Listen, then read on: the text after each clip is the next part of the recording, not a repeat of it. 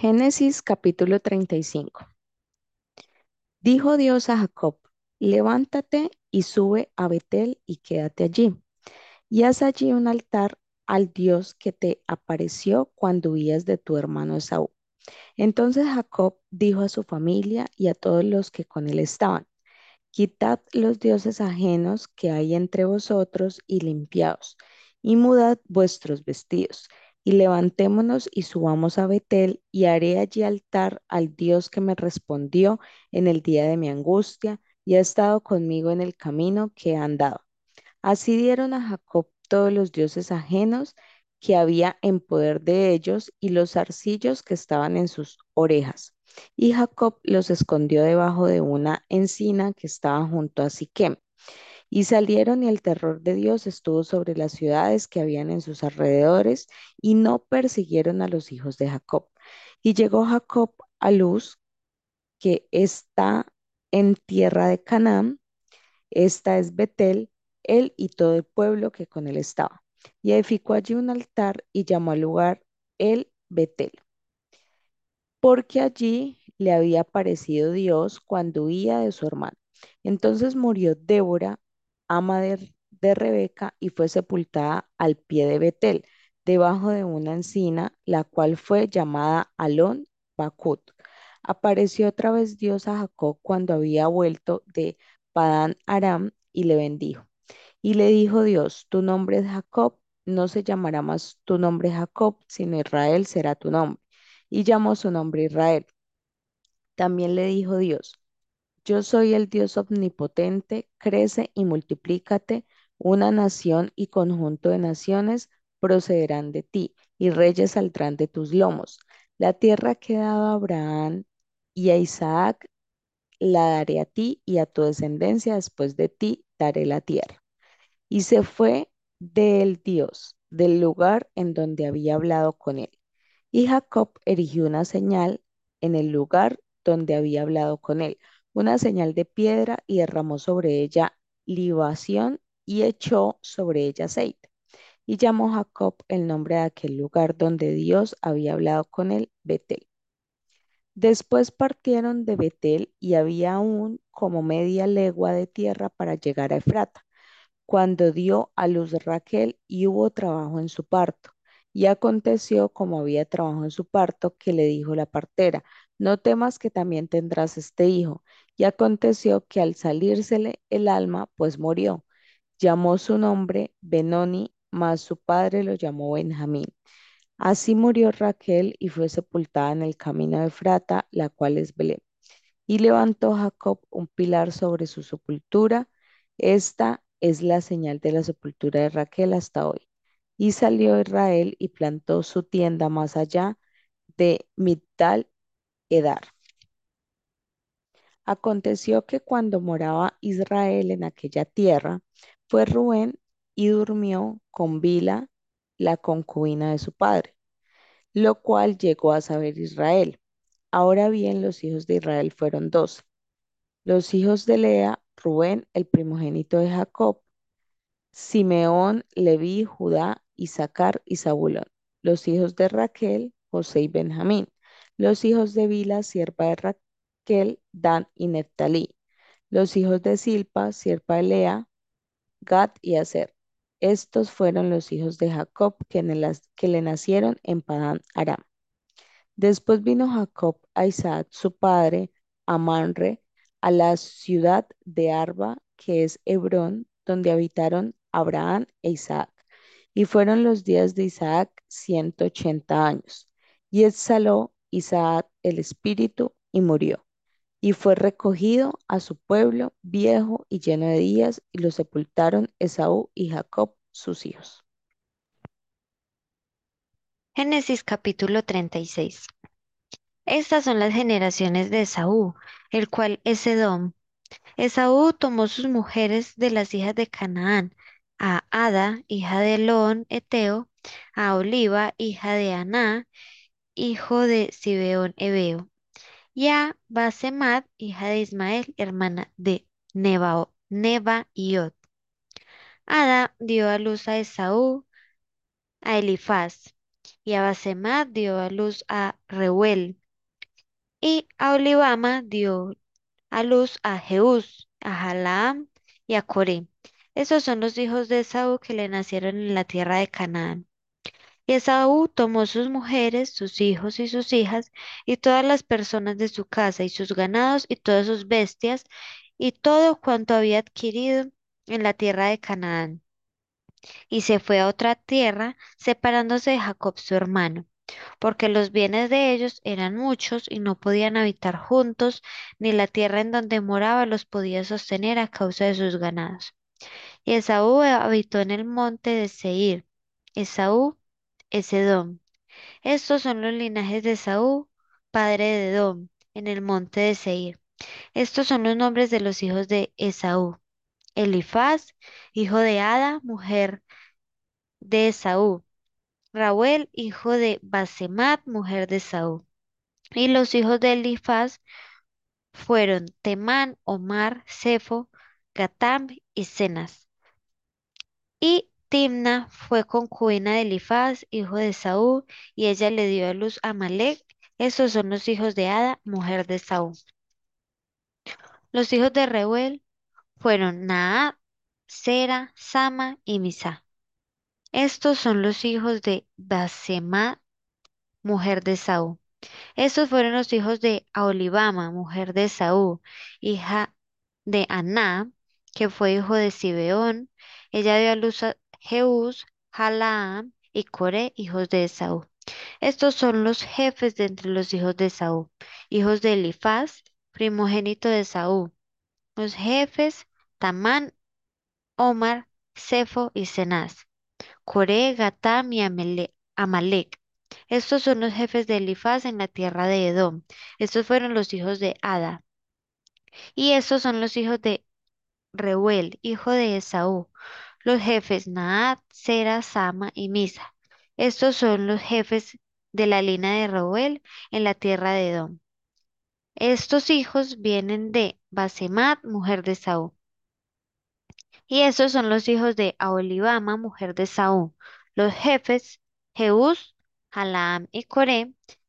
Estos fueron los jefes que salieron de Aholibama, mujer de Saúl, hija de Ana. Estos pues son los hijos de Saúl y sus jefes, él es Edom.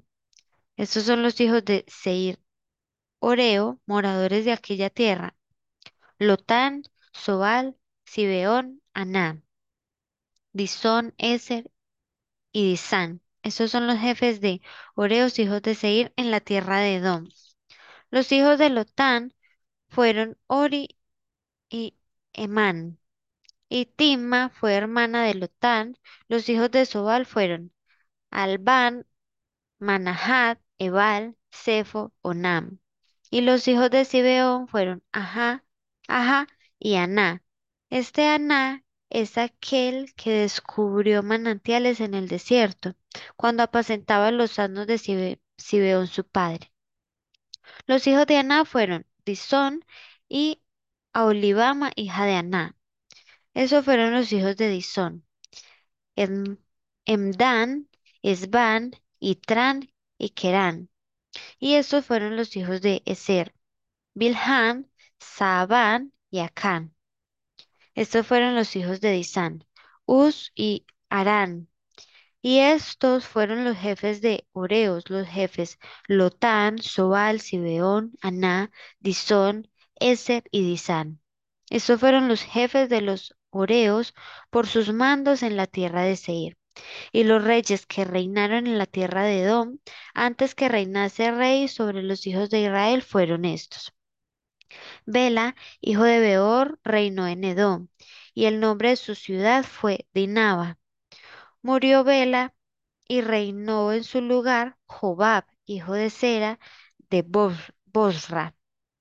Murió Jobab y en lugar reinó Husam de tierra de Temán. Murió Husam y reinó en su lugar Hadad, hijo de Bedad, al que derrotó a Madiam en el campo de Moab, y el nombre de su ciudad fue Abid. Murió Hadad y en su lugar reinó Samla de Masreca. Murió Samla y reinó en su lugar Saúl de Rehobot junto al Éufrates. Murió Saúl y en lugar suyo reinó Baal Anán, hijo de Acbor. Y murió Baal Anán, hijo de Acbor, y reinó Adar en lugar suyo. Y el nombre de la ciudad fue Pau. Y el nombre de su mujer, Mehetabe- Mehetabel, hija de Matred, hija de Mesab. Estos son pues los nombres de los jefes de Saúl por sus linajes, por sus lugares y sus nombres.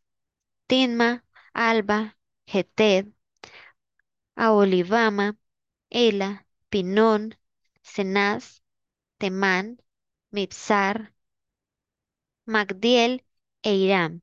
Estos fueron los jefes de Edom según sus moradas en las tierras de su posesión.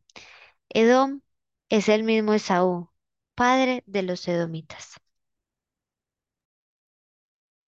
Génesis capítulo 37. Habitó Jacob en la tierra donde había morado su padre, en la tierra de Canaán. Esta es la historia de la familia de Jacob. José, siendo de edad de 17 años, apacentaba las ovejas con sus hermanos, y el joven estaba con los hijos de Bila y con los hijos de Silpa, mujeres de su padre, e informaba a Jos- e informaba José a su padre la mala fama de ellos. Y amaba Israel a José más que a todos sus hijos, porque lo había tenido en su vejez y le hizo una túnica de diversos colores. Y viendo sus hermanos que su padre lo amaba más que a todos sus hermanos, le aborrecían y no podían hablarle pacíficamente.